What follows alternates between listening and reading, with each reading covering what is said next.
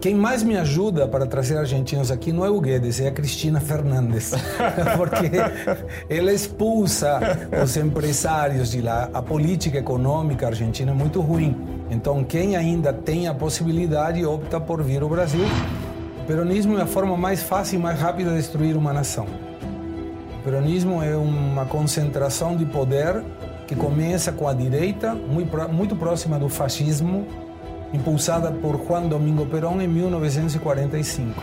Eu gero que você continue pobre, com a esperança de que um dia deixe de ser pobre, e eu te ajudo como Estado em troca de que você continue me votando.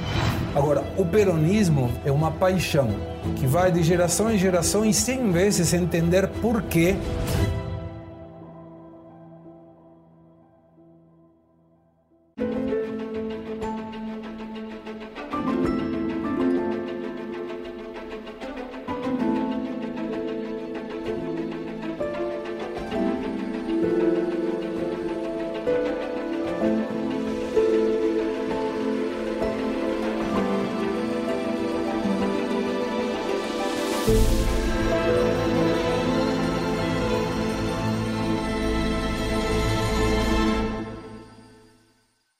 Hoje converso com Gustavo Segre, que é um economista e analista internacional argentino, nascido em Buenos Aires e que mora no Brasil há quase 40 anos.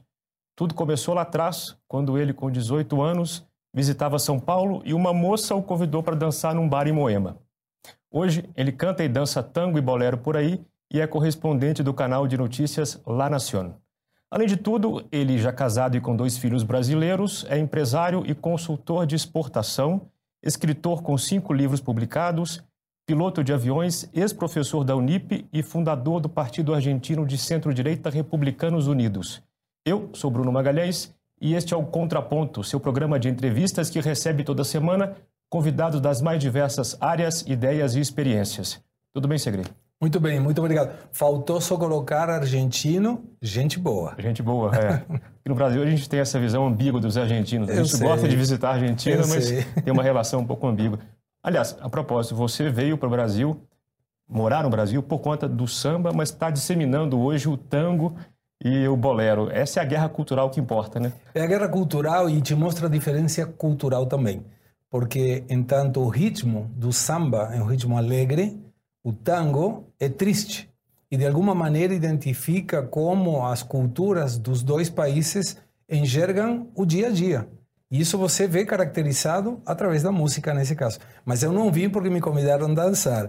Isso, foi isso foi um, uma anedota é muito anedota. interessante, porque claro. para mim não era costume que uma moça 40 anos atrás me tirasse para dançar. Aí eu falei para meu pai, pai, isso aqui é assim? Aí ele falou, é normal, se as pessoas querem te tirar para dançar, te tiram para dançar. Aí falei, então eu quero morar aqui. Mas eu estava estudando na Universidade de Buenos Aires, estava namorando uma argentina, então vinha para férias, para ver com ele, estar com ele, que ele trabalhava aqui no Brasil. E depois, em 85, aí sim, criei uma empresa aqui no Brasil e comecei a vir com mais frequência. Em 87, casei com essa argentina que namorava e viemos firmemente morar aqui. Mas ela não se acostumou. Culturalmente, para ela foi difícil. E alguns anos depois voltamos à Argentina. Uhum. E aí eu não me acostumei, então separamos, casei com uma brasileira e voltamos para aqui. Ela Perfeito. morava lá, a brasileira morava lá. Você vinha para cá visitando porque seu pai era gerente geral do Banco da Nação, da Nação Argentina. Argentina. Exatamente, isso mesmo. Onde hoje está na parte de baixo o Banco da Nação, na parte de cima o consulado argentino. E por essas voltas da vida, a nossa filha, Sabrina, trabalha hoje no mesmo lugar que meu pai trabalhava Olha. antes. Olha a vida como dá voltas. Mas no banco ou na embaixada? Na, no consulado ah, no argentino. Consulado, é. No consulado argentino. Maravilha. Pois é, mas eu ouvi que você no começo vendeu panelas. Como é que é essa história? É, eu tinha uma empresa de panelas na Argentina. Imaginava que poderia fazer a mesma coisa aqui no Brasil foi também uma demonstração cultural muito boa e muito forte, Sim. Porque eu adaptava o chip argentino, ou tentava adaptar o chip argentino na cultura brasileira. E aí me deparei com uma, uma parede gigantesca, porque eu colocava anúncios buscando vendedores.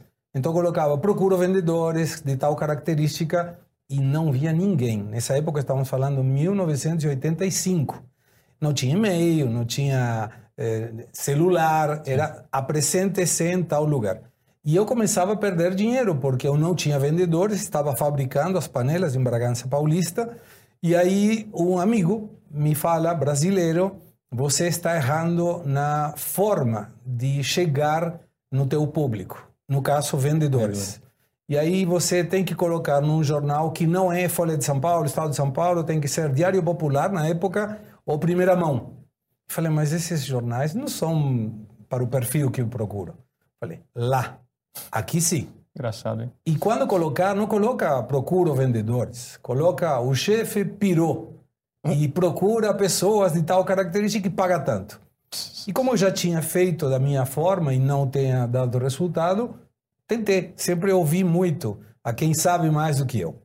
E coloquei o anúncio e na segunda-feira de manhã eh, eu estava no consulado argentino, na época estava no centro da cidade, que fui buscar a lista dos argentinos que moravam aqui em São Paulo para eu tentar ir vender eu para fazer caixa, porque estava ficando sem dinheiro. E a recepcionista me liga no consulado e fala: Gustavo, tem que voltar urgente para o escritório, porque a fila de interessados dá volta na esquina. E aí falei: é isso. Tenho que entender culturalmente. Entender, né? E isso que hoje faço.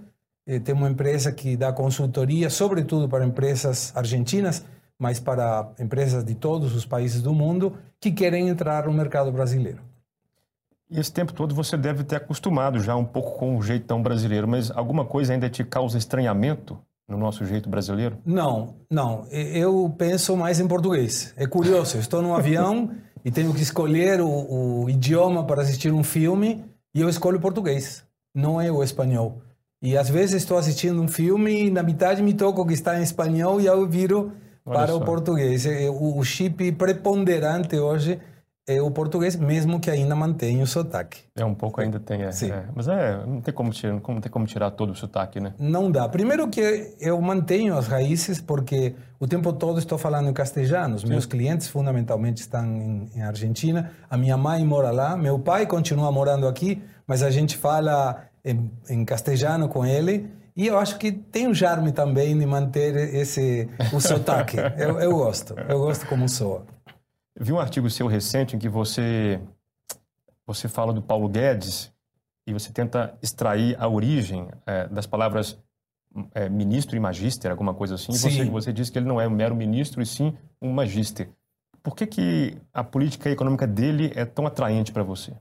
Primeiro, faz uma diferença né, entre magíster, porque é um mestre, e o ministro é um minus. Isso vem da Grécia Antiga quando o magister era o mestre, que era aquele que agregava valor à sociedade. E o ministro, que era o minus, era que tirava valor da sociedade, não fazia aporte nenhum. Então eu vou pela linha de que o Guedes, na sua escola econômica, ele agrega valor e, e dessa maneira ele consegue, pela minha ideologia liberal, em termos econômicos, cuidando os recursos, gerando superávit fiscal, todo o resto da economia se acomoda, se, se coloca de uma forma mais efetiva. E quando a gente vê os indicadores brasileiros da gestão Paulo Guedes, do Bolsonaro, observamos que, na grande maioria, economicamente falando, são muito bons. Mas na prática, assim, de, de que modo ele contribui para a sua profissão, por exemplo, de trazer argentinos para o Brasil, que querem vender no Brasil? Na prática, o que, que, o que, que facilitou ou não facilitou tanto assim? Facilitou quem mais me ajuda para trazer argentinos aqui não é o Guedes, é a Cristina Fernandes, porque ela expulsa os empresários de lá. A política econômica argentina é muito ruim. Então, quem ainda tem a possibilidade opta por vir ao Brasil pela escala brasileira e por o fato de ter feito uma boa administração. Inflação em baixa, segurança jurídica, regras do jogo claras, um desemprego diminuindo com superávit fiscal, quase de 2% do produto interno Brasil, bruto. regras claras, nem tanto, né? Eu, eu entendo que Você tem, que na, pelo menos na minha área. Comparado exemplo, com a Argentina? Muito. Comparado com a Argentina, qualquer país meio bagunceiro até terá regras mais claras. Mas estou me referindo a regras claras em que sentido? Eu quero trazer uma empresa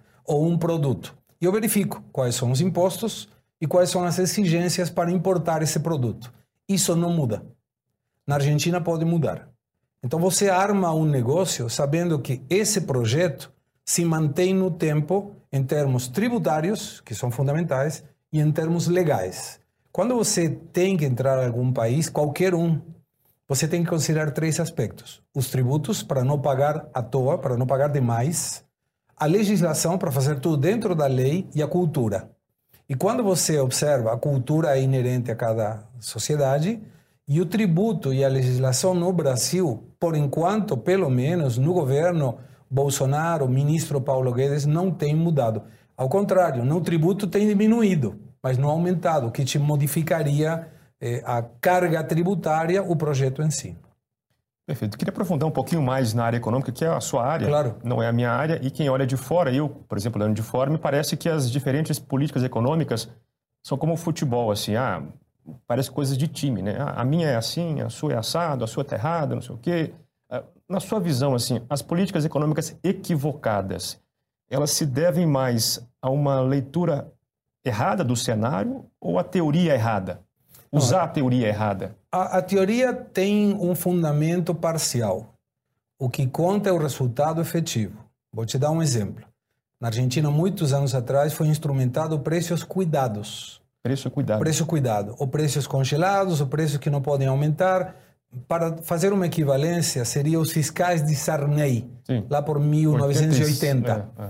E isso não funciona, não funcionou. Isso gera desabastecimento, aparição de segundas marcas que não têm a mesma qualidade que a primeira, mas tira a primeira do lado porque você está com preço congelado com inflação muito alta. Sim. Esse tipo de coisas comprovadamente não servem, não dá resultado. Mas a Argentina continua insistindo. O que o Guedes fez e o que eu valorizo nele é que ele tomou o projeto econômico da teoria e demonstrou que na prática funciona. Então, para dar um exemplo, você tem um desemprego que está quase perto de 8%. Desde 2015, o Brasil não tinha esse indicador. Tem superávit fiscal, superávit comercial, tem ingressos de divisas, dólares, euros, que está ingressando ao país, sexto país no mundo em captação de divisas para produzir, não para especular. Sim. Isso, de alguma maneira, dá uma tranquilidade porque gera oferta de dólares. Isso permite que não tenha volatilidade no tipo de câmbio. Porque você tendo oferta, cobre a demanda que possa aparecer. Então, quando você tem uma estabilidade, seria a mesma coisa que os chineses com os pratinhos, que tem aqueles palitos com os pratinhos. Todos os pratinhos giram, não tem risco de nenhum cair. E na economia isso é muito válido. Perfeito. Para a pesquisa que fiz para te entrevistar, acabei esbarrando informações sobre a Argentina. Uhum. É, a Argentina é, foi um país mais rico do mundo no final Sim. do século XIX, começo do XX, eu não tinha noção disso. E você disse que foi o peronismo que acabou com isso. Queria que você explicasse um pouquinho o que é o peronismo, como é que a gente identifica ele? O peronismo é a forma mais fácil e mais rápida de destruir uma nação. O peronismo é uma concentração de poder que começa com a direita, muito, muito próxima do fascismo, impulsada por Juan Domingo Perón em 1945, que foi, de alguma maneira, indo e surfando por uma onda populista, às vezes à direita, às vezes à esquerda, com o único intuito de se manter no poder. Era o único objetivo. Todos os dirigentes do peronismo, do decorrer do tempo, eles foram tentando manter uma estrutura que, amparada numa geração de pobreza, mesmo que nos discursos digam o contrário, gera uma chantagem eleitoral em que eu gero que você continue pobre, com a esperança de que um dia deixe de ser pobre, e eu te ajudo como Estado em troca de que você continue me votando. E faz da pobreza um negócio, porque eu denominei isso uma equação macabra. Quando o peronismo começa com esse projeto, ele favorece a ajuda social independente de quantos filhos você possa ter. Então, quanto mais filhos a pessoa tem, mais ajuda do Estado, pouca, mas é uma ajuda. Então, qual era o critério da classe média?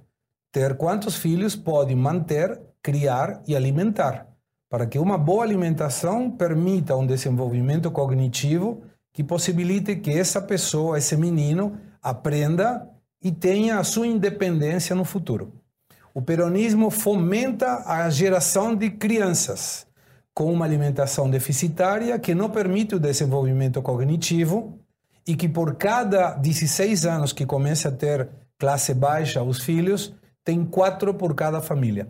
Quer dizer que num período de 48 anos, você tem quatro meninos, pessoas, filhos da classe média e 12 filhos da classe baixa que não podem se alimentar direito e que não vão ter um desenvolvimento cognitivo, logo vão depender eternamente do Estado. Porém, os 12 são eleitores e os quatro também. Tá, mas isso aqui pretexto? É pretexto de não permitir que a população reduza, como acontece na Europa, por exemplo? Não, é o pretexto de se manter no poder, porque essas 12 pessoas que não vão conseguir fazer nada se não é através da ajuda do Estado, Depende do eles Estado. têm que votar com o risco. Como eu convenço muito mais fácil a quem não tem uma inteligência e um pensamento próprio que aquele que o tem. Se eu vou e te digo, esse, essa cadeira é azul, e você fala, não, desculpa, é verde. Não, não, eu te juro, é azul. É uma vertente do verde que parece azul. E você não tem um conhecimento suficiente, e eu te abrumo com informações, e eu me posiciono socialmente por cima de você, você no mínimo vai duvidar. E nessa dúvida é que gera essa jantagem eleitoral, em que além do mais, eu te convenço de que se você não me vota, então você vai perder essa ajuda. E pelo medo, pela falta de educação e pela necessidade de depender do Estado, continua me votando. Isso que fez o peronismo com a Argentina. Um país extremadamente rico, mas que hoje 70% dos estudantes do ensino médio querem ir embora. Isso te mostra que a Argentina é um país sem futuro, porque os jovens são o futuro do país.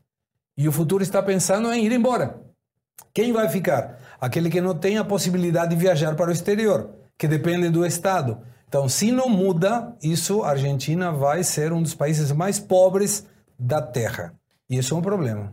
E qual é o destino preferencial desses jovens que querem sair do país? Espanha, Espanha. pelo idioma. Na América Latina não tem muitas opções. Poderia Mas ser o tem Brasil. boa recepção lá ou vão por meios clandestinos? Não, tem recepção, tem muita, muita questão hereditária. E quando você tem um parente espanhol ou italiano, Mais fácil. você consegue a cidadania da Itália ou da Espanha e você pode morar em qualquer país da União Europeia. Então, mesmo sendo, por exemplo, descendente de italianos, com o passaporte comunitário pode ir na Espanha. Para você ter uma ideia, hoje a Espanha recebe mais argentinos que venezuelanos. Só para ver a dificuldade que tem. E, e esse modelo, que é um modelo que eu espero que não pegue no Brasil, é um modelo da América Latina. Se você observar, a Venezuela fez a mesma coisa que a Argentina, a Nicarágua fez a mesma coisa que a Argentina. Hoje a Nicarágua é o segundo país mais pobre da América, depois da Haiti. Você fala, como é possível? Isso por quê? Porque o, o negócio do populismo de esquerda é gerar pobreza, não que saiam da pobreza. Eu posso mostrar alguns indicadores, assim, como que eu consigo minimizar o sofrimento da população. Mas o único que gera uma riqueza efetiva é o dirigente da esquerda, não é o eleitor da esquerda. Tá, então o penorismo pode ser resumido num assistencialismo clientelista. É isso, basicamente? Absolutamente. Dependente e nefasto, porque não permite que as pessoas tenham a liberdade do dia de amanhã de optar por um futuro melhor. Você disse em alguma entrevista que nas eleições do ano passado, se não me engano, o kirchnerismo estaria com os dias contados, mas o penorismo não. O peronismo não. Explica, pero- por favor, isso. São duas coisas diferentes. O kirchnerismo é uma radicalização do peronismo. É um subproduto, uma subespécie. É um subproduto com um garoto propaganda, nesse caso uma garota propaganda, que chama Cristina Fernandes, que o único objetivo é não ir na cadeia. O único objetivo que tem é esse. E o resto, qualquer coisa é permissível para esse objetivo. Tem muito peronista de Perón que defendia a igualdade social, mas gerando, você escuta discursos do Perón na época dizendo que todo mundo tem que produzir pelo menos o que ele vai consumir. Pô, bato palmas, achou maravilhoso. Mas não foi isso o que foi feito na prática.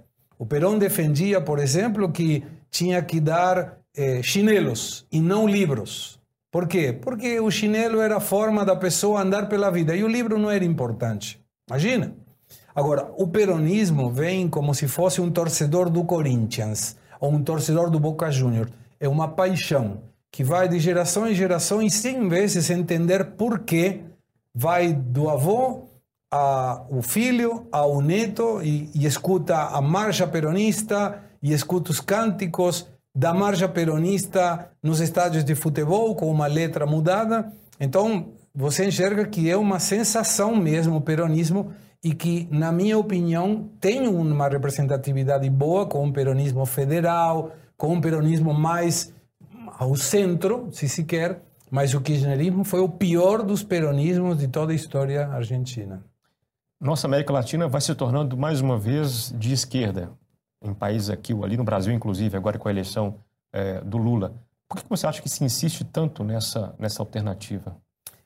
O objetivo da esquerda é não deixar nenhum governo de direita ter uma reeleição. Se você observa desde o retorno da democracia na região, desde o Foro de São Paulo, em 1990, não teve nenhum governo de direita por duas vezes. Sempre foi uma. O Macri, o Pinheira, que alternava com a Bachelet no Chile, eh, o próprio Uruguai, que alterna agora com, Fernando, com Lacage Pou, que é de direita, o Paraguai, que poderia ser considerado hoje de direita, e Equador neste momento. Mas se o Brasil tivesse tido a reeleição do Bolsonaro, poderia ser a primeira vez desde o retorno da democracia que a direita, com uma economia liberal do Paulo Guedes, administrasse uma nação e quebraria o discurso da esquerda. Por isso era tão importante que a direita não ganhasse, porque perdiam o, o argumento do discurso de que a direita acaba com ah, as questões de igualdade social e que gera pobreza, quando na realidade quem gera é a esquerda. Se você vê, o desemprego chegou a estar 14,9% no Brasil na época da pandemia. Hoje está em 8,3%. É, e, e, a pobreza de 25% caiu para 18%. E a extrema pobreza, a indigência, de 6,1% para 4,1%. Isso foi feito por um governo de direita.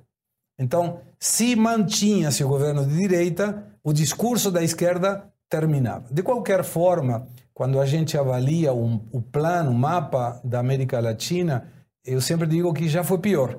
Porque em 2011 era tudo vermelho, menos o Chile, que estava o Pinheira, e a Colômbia, que era um centro-direita com Duque.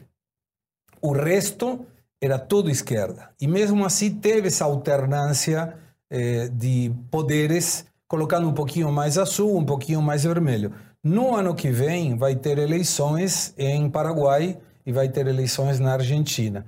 Eu acredito que o Paraguai vai continuar sendo de direita, centro-direita, e a Argentina claramente vai terminar com a época do kirchnerismo. E aí volta a equiparar de alguma forma o mapa da América Latina. Mas esse retorno da esquerda ao poder na América Latina, em alguns países, eh, depõe mais contra o eleitor ou contra a direita que não conseguiu se reeleger? Como é que você lê isso? Não, é difícil. Eu sempre defendo que as questões democráticas são as mais importantes, independente do resultado. Sim. Desde 2018, nenhum governo, independente da ideologia na América Latina, conseguiu a reeleição. Então você tem a última eleição que ganhou. 2018? 2018, em que Paraguai consegue a reeleição. Em Paraguai são cinco anos de mandato. Depois de Paraguai, nenhum governo na América Latina se reelegeu. E não importava se era de esquerda ou de direita, ganhava a oposição. Aconteceu a mesma coisa com esse, esse análise simplista no Brasil. Deveria acontecer a mesma coisa na Argentina e mudar o eixo do governo, deveria ir para a direita também. Mas é uma questão que o eleitor sempre tem a principal determinação. Ou seja, para mim, a questão democrática, desde que não tenha fraude eleitoral, é o resultado. E acabou. E aquele que perdeu tem que se preparar melhor para a próxima. E tomara, na minha opinião, que o governo independente da ideologia seja um bom governo. Porque quem ganhar uma eleição vai ser o presidente de todo mundo, não só daqueles que votaram nele. E isso permite que a vara de propostas seja maior. Então, se o governo, independente de quem for, for um bom governo, para o próximo candidato tem que ser propostas superadoras a esse bom governo. Não pode ser que a gente tenha que escolher entre o menos pior, porque isso não favorece o crescimento do país. Vi uma referência sua, Gustavo, a uma colaboração sua com o embaixador da Argentina no Brasil.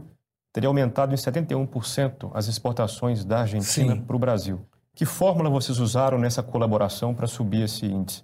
Essa foi uma coisa curiosa, porque é o embaixador do presidente Fernandes. É, pois é, eu até vi eu não brinca... gosto é, dele. Eu vi, eu vi algo assim. É. E, e, eu sou contra ele. Porém, quando, imagina, 32 anos eu tenho empresa, quase 40 que moro aqui, então vi passar muitos embaixadores. Foram 12 embaixadores argentinos no Brasil, desde que eu moro aqui, sete embaixadores, o Daniel Scioli é oitavo, desde que eu tenho trabalho com a integração e os negócios entre Argentina e Brasil.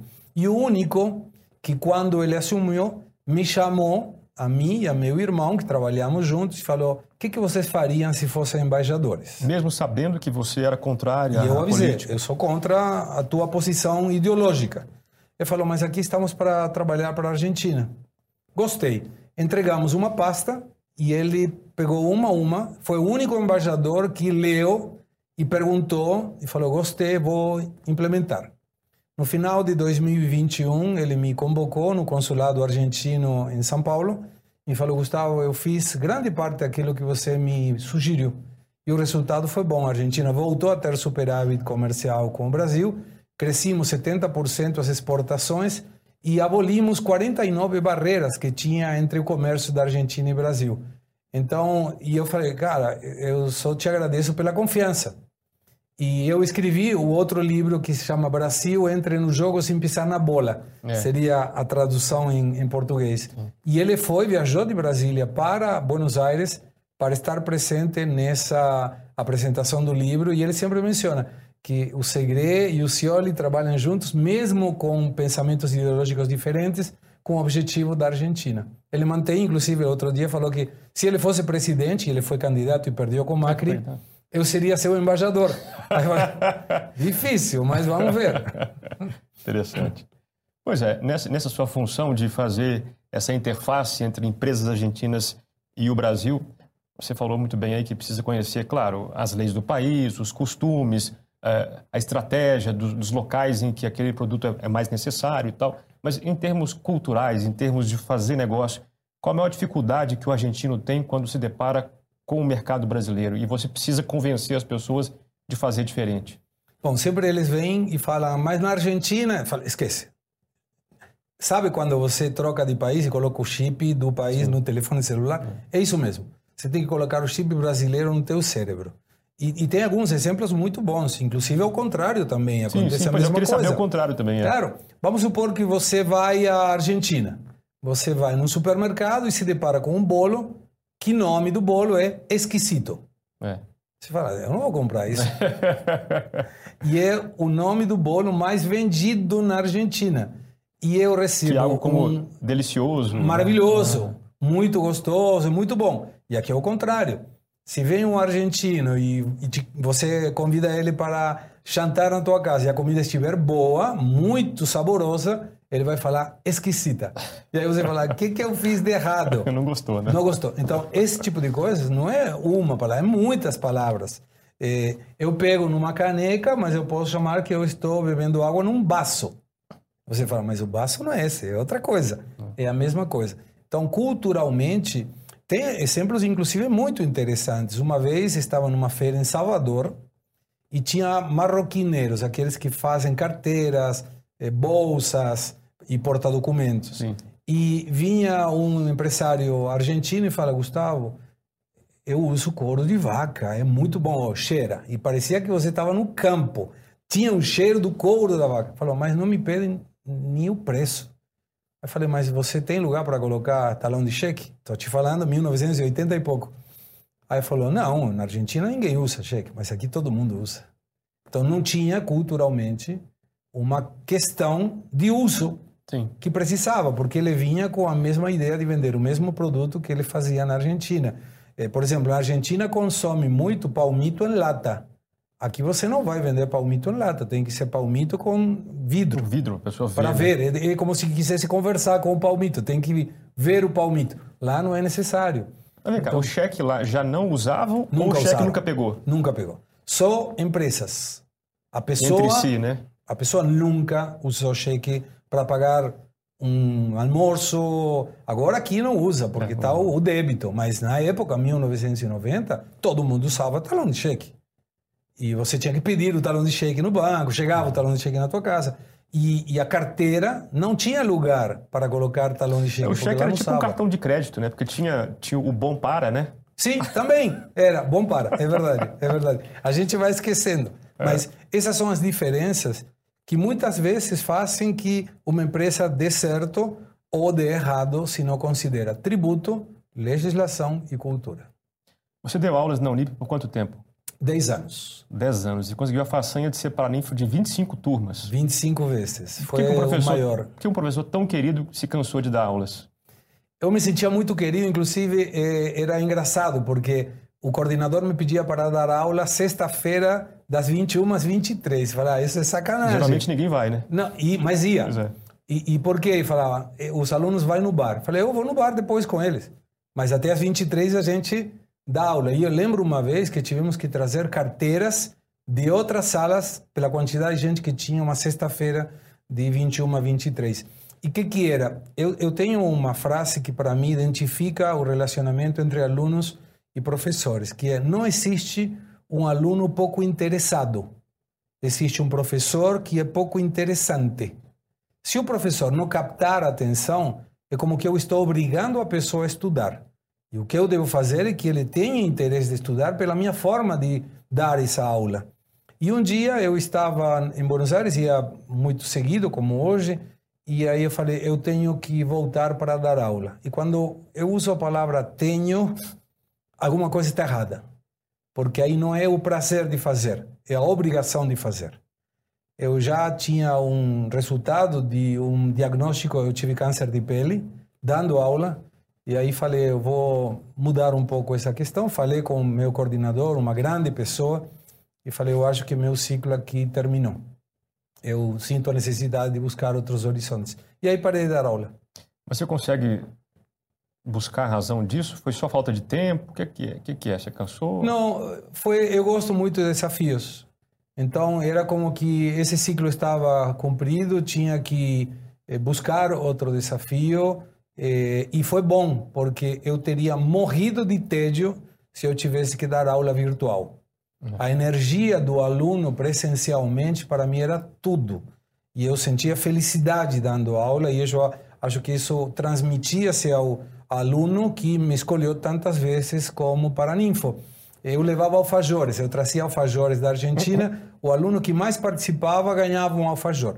E os colegas escolhiam quem era que ganhava o alfajor. Interessante. E a gente tirava uma foto e ganhar o alfajor da aula de Gustavo era uma postagem nas redes sociais.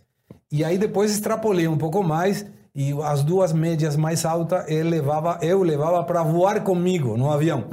Então aí os professores falaram, aí já é concorrência desleal. Você está comprando? Eu, como que eu vou fazer que o aluno estude a minha matéria? Vai estudar a tua. E, mas foi uma, uma fase fabulosa da minha época de professor. Gostei muito, aprendi muito com os alunos e até hoje tenho contato com muitos deles. Cantei em casamento de um deles. Hum é, é, tinha uma, um relacionamento muito bom, muito bom mesmo. E era uma questão de entender o aluno não somente pela prova. Eu acho que a evolução de, de como eu coloco uma nota era injusto que seja só em uma hora de uma prova. Eu tinha que avaliar o aluno pela sua participação, a sua dedicação. Desenvolvi, através de ter um filho disléxico, a importância de atender a questão de por que uma pessoa que estudava, que participava, ia mal na prova. E mesmo que a gente não souber, 10 a 20% da população tem dislexia, mesmo que não saiba. Então eu incorporei isso e, e, ensinava de uma forma diferente. E foi, me senti muito valorizado por isso pelos alunos. E depois chegou uma hora que falei, chegou até aqui e, e vamos buscar outras coisas. Eu ouvi alguns comentários seus do começo de 2022 apontando a possibilidade, como, como, era, é, como era usual dizer mesmo, vitória do Bolsonaro nas eleições é, deste ano. E, no fim das contas, ele acabou perdendo. Né? Você consegue apontar alguma falha é, no governo ou na campanha que tenham levado a essa derrota? Sim, várias. Hoje, com a, o jornal da segunda-feira, é mais fácil indicar. Claro, é. Em algum momento eu percebia que o Bolsonaro podia ganhar pelo que eu enxergava na rua. Onde ele ia, parecia que ia um rockstar, uma pessoa eh, que além de ter uma grande aceitação do povo, era querido pelo povo. E eu enxergo que, por exemplo, hoje, se, se hoje avaliasse por que o Bolsonaro perdeu, eu acredito que, e isso não é só do Bolsonaro, é um erro da direita Sim. de tocar um instrumento só com uma mão, que é a direita na economia. Faltou o apoio da esquerda. Eh, eu indiquei que o Lula era um presidente violinista quando foi o primeiro e o segundo mandato, porque ele assume com a esquerda em termos sociais, mas executou a economia com a direita em termos liberais, mesmo que jamais aceitasse isso. Superávit fiscal, superávit comercial, restrição de juros, tinha um monte de questões que mostravam que quem estava executando a economia do Lula era de direita e não era de esquerda. E parece que faltou isso, essa percepção eh, no governo Bolsonaro. Um exemplo: se o Bolsonaro teria aumentado, mesmo com restrições orçamentárias, um pouquinho acima o salário mínimo, que não fosse somente recuperação de inflação, eu acho que ele poderia ter tido mais eleitores. Se o discurso do Bolsonaro não teria sido tão direto, e acho valiosíssimo um político ser sincero, que não é comum. Sim. Mas politicamente falando, e todos os políticos mencionam, se você fala tudo o que pensa, as pessoas não vão te eleger. Se você disse o que você vai fazer, o povo não vai te votar. Então, esse excesso de sinceridade em momentos críticos, eu acho que tirou um pouco essa simpatia que ele precisa, todo dirigente precisa para continuar crescendo a eleição. Um exemplo disso foi na pandemia. Quando a gente avalia os números, eu discordo por números, por dados, que o Bolsonaro fez uma má gestão na pandemia.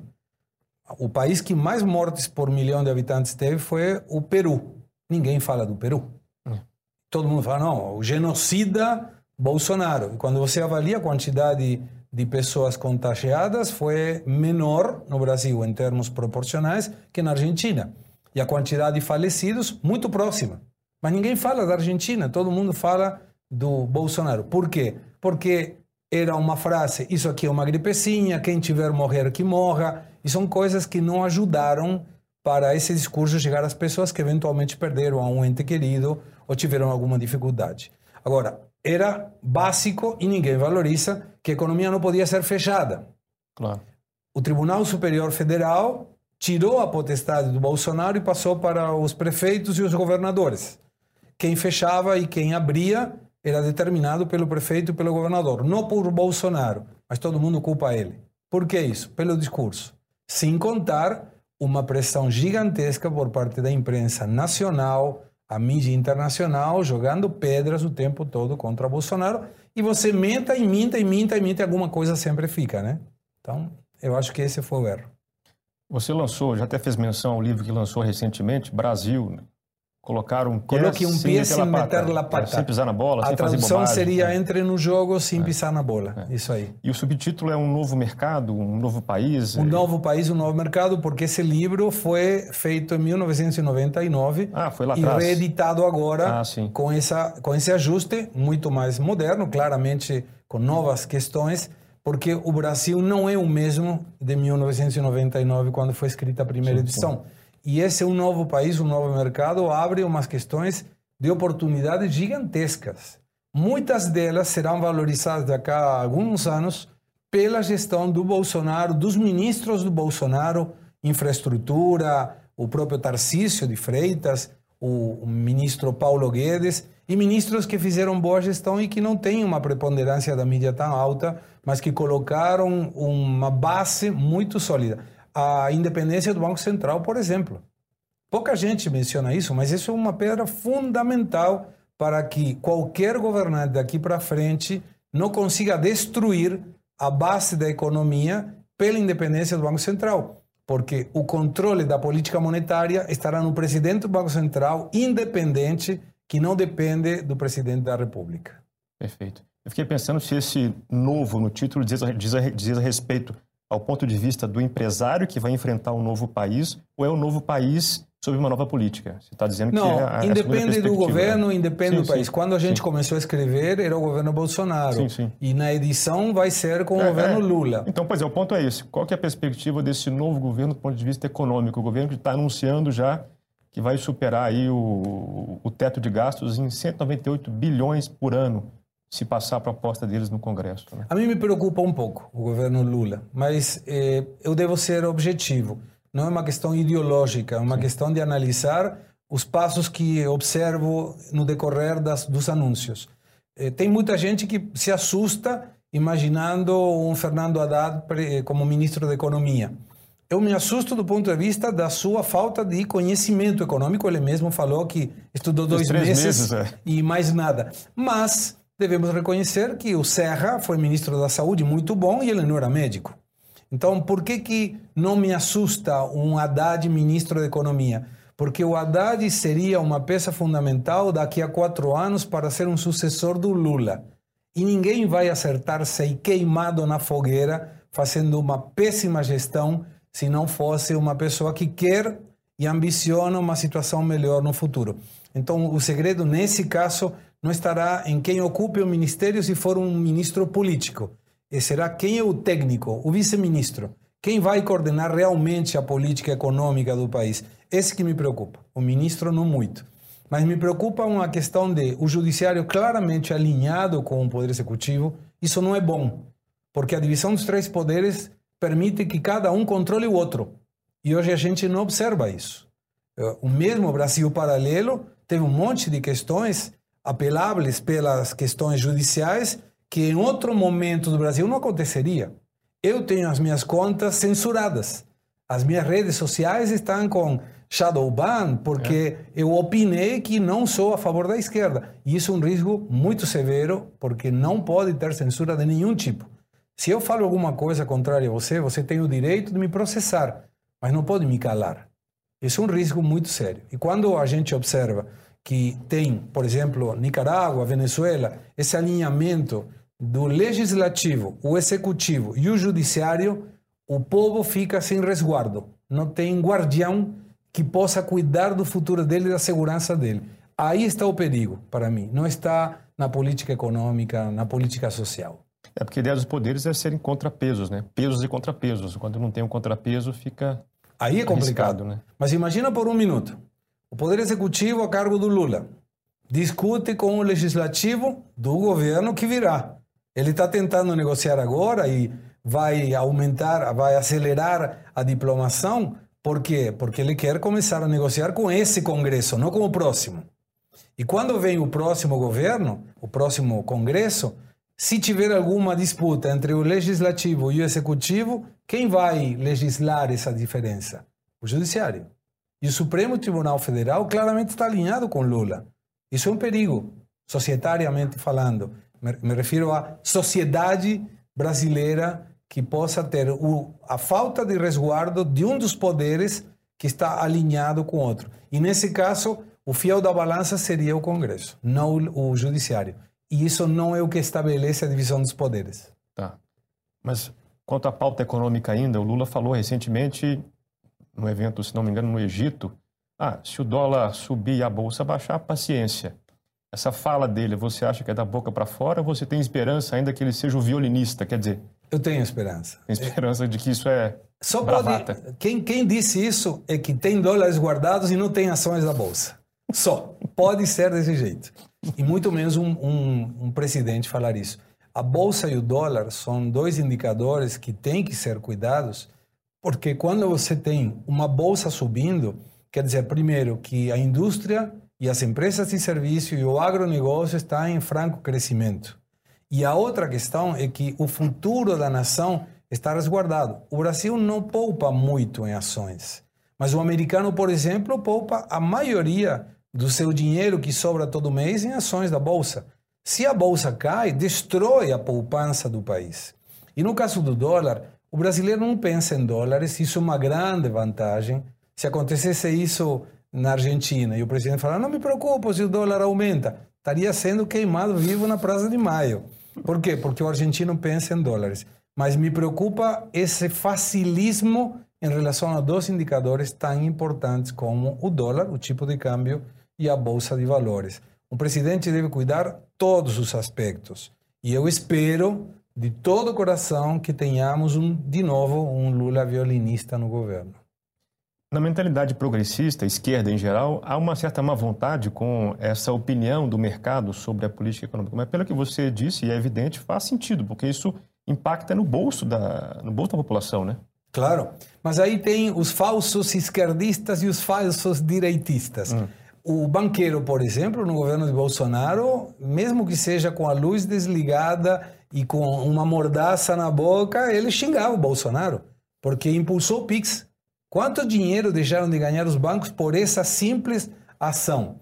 E agora qual é a questão? Vamos ver se taxamos o PIX ou colocamos o PIX. Por quê? Porque se alguém colocou dinheiro numa campanha de presidente, é que ele está apostando, está investindo em que isso de alguma maneira vai retornar da, da forma que seja. Quando você avalia que o Lula menciona tem que voltar o poder dos sindicatos, não é porque complicou a vida do trabalhador. De fato, não a complicou. Ao contrário, facilitou. Mas é uma dívida que o Lula tem com os sindicalistas que apoiaram ele, que contam com que, voltando Lula, retrotrairá a legislação impulsada dessa PEC do Temer e voltará a ter importância econômica, econômica do sindicato. Não está nem aí o poder do sindicato, está o dinheiro, o caixa, que os sindicatos hoje não contam, porque a taxa sindical é voluntária e passaria de novo, se passar pelo Congresso, eu espero que não, para que seja obrigatória, como era antes de 2017. Então, todas essas questões do discurso, muitas vezes é, eu sou de direita, mas se o Lula fizer isso, eu talvez simpatize com ele. É, é um discurso muito ambíguo. Como é que você vê a China no cenário econômico atual? Ela tem pretensões de ser uma potência econômica, né? Como é que você avalia esse crescimento econômico dela do ponto de vista da diplomacia, da cultura, da política? Você acha que é, é, é, vai acompanhar? Quer dizer, ela crescendo economicamente, ela vai também crescer politicamente, diplomaticamente, culturalmente? ou tem aí um, um gap que não vai acompanhar? Tem uma questão que saiu nos últimos dias que é protestos contra o Xi Jinping. Isso me alertou porque o sistema político da China é um sistema de controle. É, parece que teve um furo aí, né? Teve. E isso é em função da pandemia, porque começaram a colocar em lockdown de novo algumas cidades, algumas e, a, e as pessoas falaram, de novo não, peraí.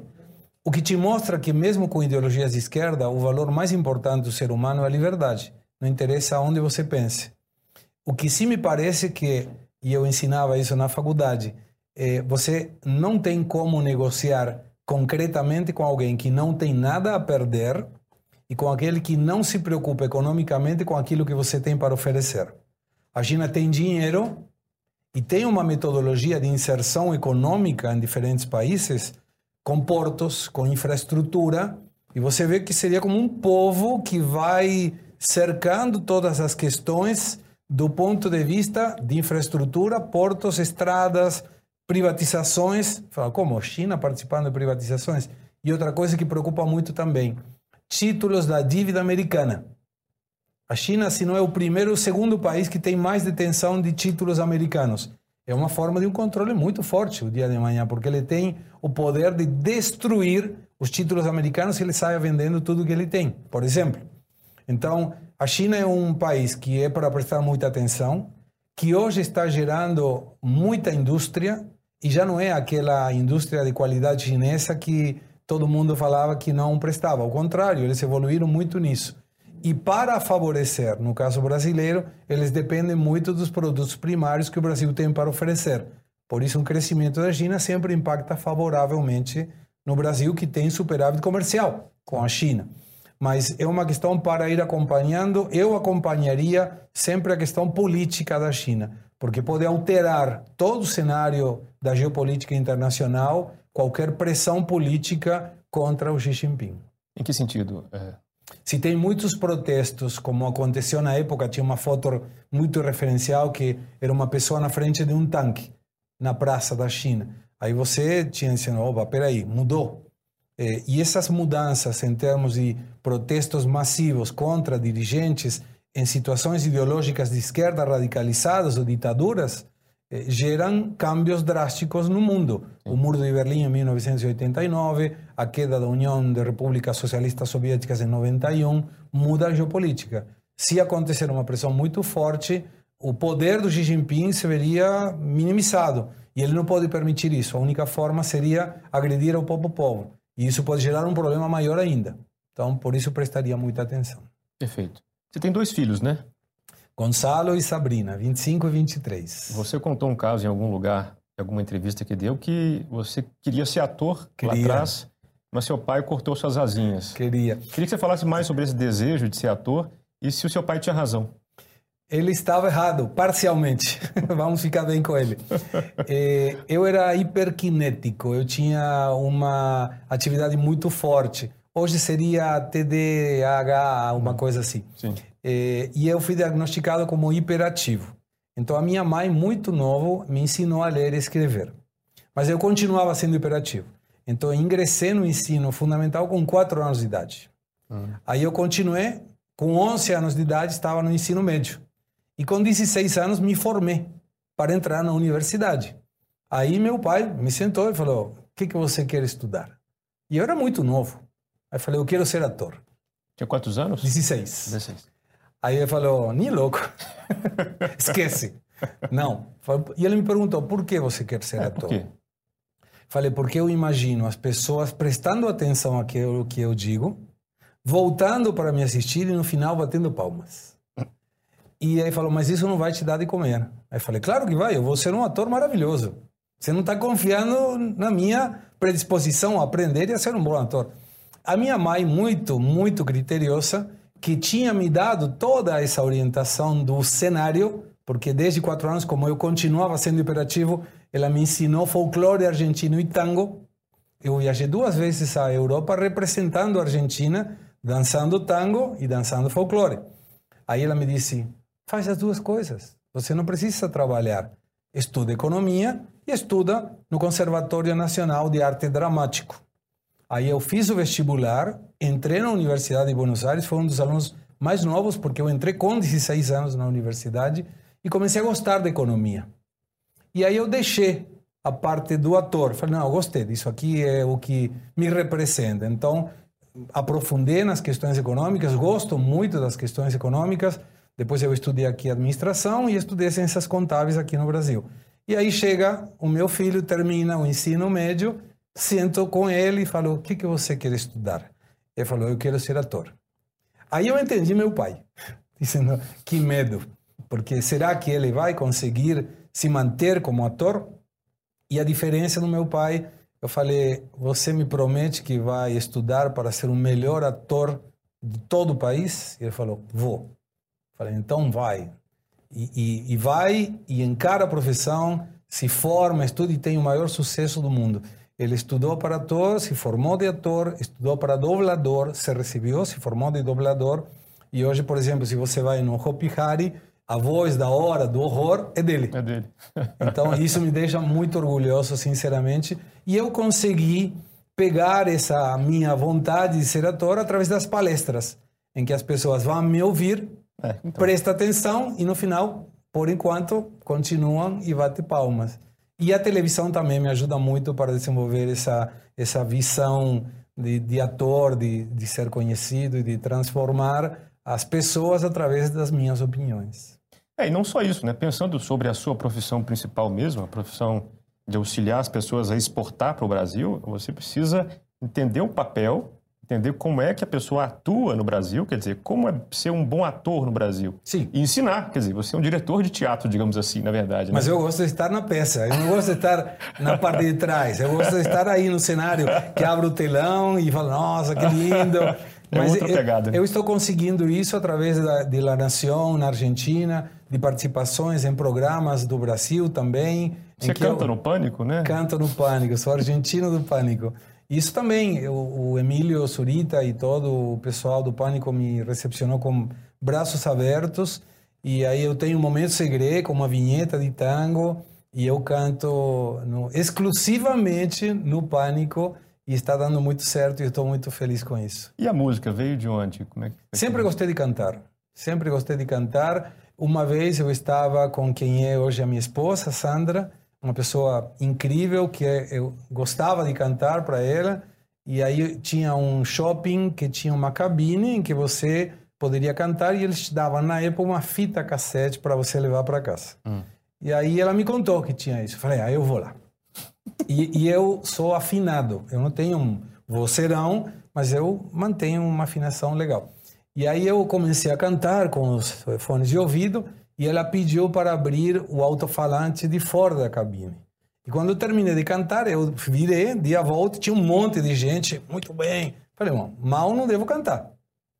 Aí em 96 eh, bateu na tecla que eu queria ter uma banda de música.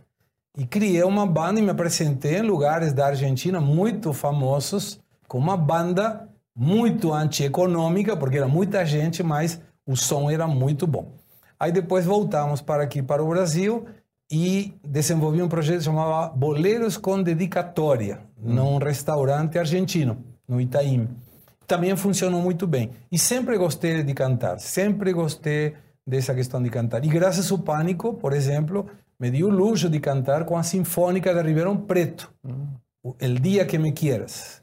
E voltarei em outubro para cantar tangos e boleros. E me apresento também em São Paulo para cantar tangos e boleros. Eu faço tudo o que me faz feliz. Desde vai que a minha aqui felicidade... no final também para a gente um pouquinho aqui. Só um pouquinho, porque senão o Emílio vai brigar comigo. Mas claro, então eu gosto muito, gosto de tudo que tenha arte. E eu consigo equilibrar essas questões de coisas tão rígidas como economia, política, com essa fase de cantar ou de ser um ator. O meu sonho seria participar num filme, por exemplo. Isso seria. Aí depois eu posso morrer. Como que... ator ou como cantor? As duas coisas, tanto faz. Tanto faz. não, não tenho nenhum problema com isso. Eu gosto muito. Mas essa é a parte da minha mãe que me ensinou que o cenário é um ótimo lugar para você captar a atenção das pessoas e passar mensagens. E isso me, me representa muito. E tive a oportunidade da vida, porque tive câncer de pele, com um amigo que também teve câncer de cérebro, e meu tio teve câncer do pulmão. Eles lamentavelmente faleceram e eu não. E aí entendi que a vida tinha me dado outra oportunidade, que eu tinha que utilizar essa oportunidade para fazer o bem. E, e, tem muita gente que gosta de como eu canto, então é uma forma de devolver ao universo essa oportunidade da vida. Muito bom. Bom, estamos chegando no final da entrevista. Você nasceu em Buenos Aires e está sempre lá, retornando para lá, né? Todo mês. Qual que é o seu lugar preferido lá? Vila Devoto, o meu bairro. Eu nasci, Vila Devoto. É um bairro de classe média. Hoje é um polo gastronômico muito bom, muito bonito em que a minha mãe mora na, na mesma casa que ela nasceu. E, e ir aí me reconforta muito. Eh, sou muito paparicado pelos vizinhos, isso me faz muito bem. E é um você é conhecido lá, bonito. né? Claro, pela televisão da Argentina, é. sim. E isso me faz bem. Estar no meu bairro é estar na minha casa, né? O bairro que você nasceu. Nasci aí, nesse bairro. Isso eu gosto muito. E Buenos Aires é uma cidade muito bonita. Eu volto para ver a minha mãe e, e os meus amigos de sempre que estão lá, mas eh, Buenos Aires é, é, o meu lugar no mundo e o dia de amanhã, se eu souber que tal dia eu vou morrer, eu tomaria um avião para morrer na minha terra. Sim. Bonito. Bom, você sabe que para nós brasileiros o turismo para a Argentina às vezes dá, às vezes não dá, né? Conforme a economia. O tipo de câmbio. Hoje dá. pois é, eu queria que você indicasse, desse alguma dica de turismo para o brasileiro para sair desse circuito que parece que é o circuito mais usual, que é Buenos Aires, Mendoza, Ushuaia? O que, é que, que, é que se deve conhecer na Argentina fora desse circuito? Toda a Argentina é bonita, dependendo do que você queira. Por exemplo, Cataratas do Iguaçu, Porto Iguaçu do lado argentino, Foz do Iguaçu do lado brasileiro. Tem a parte noroeste da Argentina muito bonita, Jujuy, Salta, são lugares que não são tão divulgados, mas são muito bonitos também a Patagônia maravilhosa. O Rui, se não me engano, é perto do Salar do Uyuni, ali na Sim, do lado do Chile, hum. Perto da Bolívia, e é um lugar muito bonito também. E tem características culturais muito lindas também. Mas se alguém quiser ir para Buenos Aires, eu tenho um roteiro pronto, já preparado. também. Me escreve nas redes sociais que eu me comprometo a passar o meu e-mail e aí eu mando para a pessoa o roteiro sobre restaurante, sobre como não ter problemas no táxi, e hoje o tipo de câmbio é favorável. Só que tem que tomar cuidado, porque você tem dois câmbios na Argentina. O oficial, que você consegue vender dólares, mas não consegue comprar. São mistérios da esquerda no governo. é um câmbio oficial, que é, aí fica a Argentina cara para o brasileiro. E tem o câmbio paralelo, que teoria é ilegal, mas é o câmbio que usa todos os argentinos.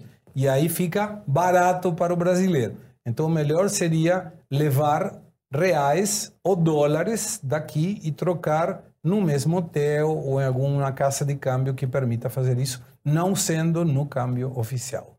Perfeito. Gustavo, quais são as coisas pequenas ou grandes que te fazem felizes hoje?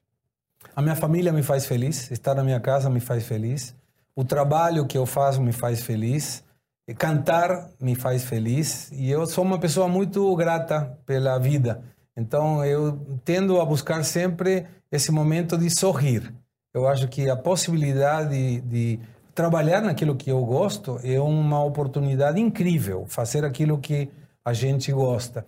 E o resultado, quando você faz aquilo que você gosta, sempre é muito melhor que aquele resultado de que tem que fazer alguma coisa e por isso você faz. Por isso que quando eu penso ou escuto eu dizendo tenho de fazer alguma coisa, é o momento de trocar esse tenho por um desejo fazer essa coisa e aí eu mudo na hora de direção. E a última, antes de você cantar, qual que é a grande questão da sua vida? Fazer a diferença. Eu gostaria que o dia de amanhã, quando eu não estivesse mais, eh, que possa deixar saudades de alguém. Isso me reconforta. Mas para isso você precisa trabalhar todos os dias um pouquinho, né? Então isso faria que me represente a ter passado pelo mundo com um objetivo e que na minha lápide diga esse cara soube ser feliz. Muito bom. Agora canta um pouquinho pra gente para terminar. Mas em português ou em castelhano? Olha aí. Fica a seu critério. Então vou cantar uma música Deu dedicada para, para a pessoa que faz toda a diferença na minha vida, que é a minha esposa, e que é, é uma frase de uma música em português Tô com saudade de tu, meu desejo. Tô com saudades do beijo e do meu, do teu olhar carinhoso, do teu abraço gostoso, de passear no teu céu. É tão difícil ficar sem você. O teu amor é gostoso demais. Teu cheiro me dá prazer. E quando estou com você, estou nos braços da paz. Maria Bethânia. Bom. Muito obrigado. Obrigado mesmo. Gustavo. Obrigado. Muito bom, viu? Obrigado. E você que chegou até aqui, muito obrigado pela sua audiência. Aguardo você no próximo Contraponto.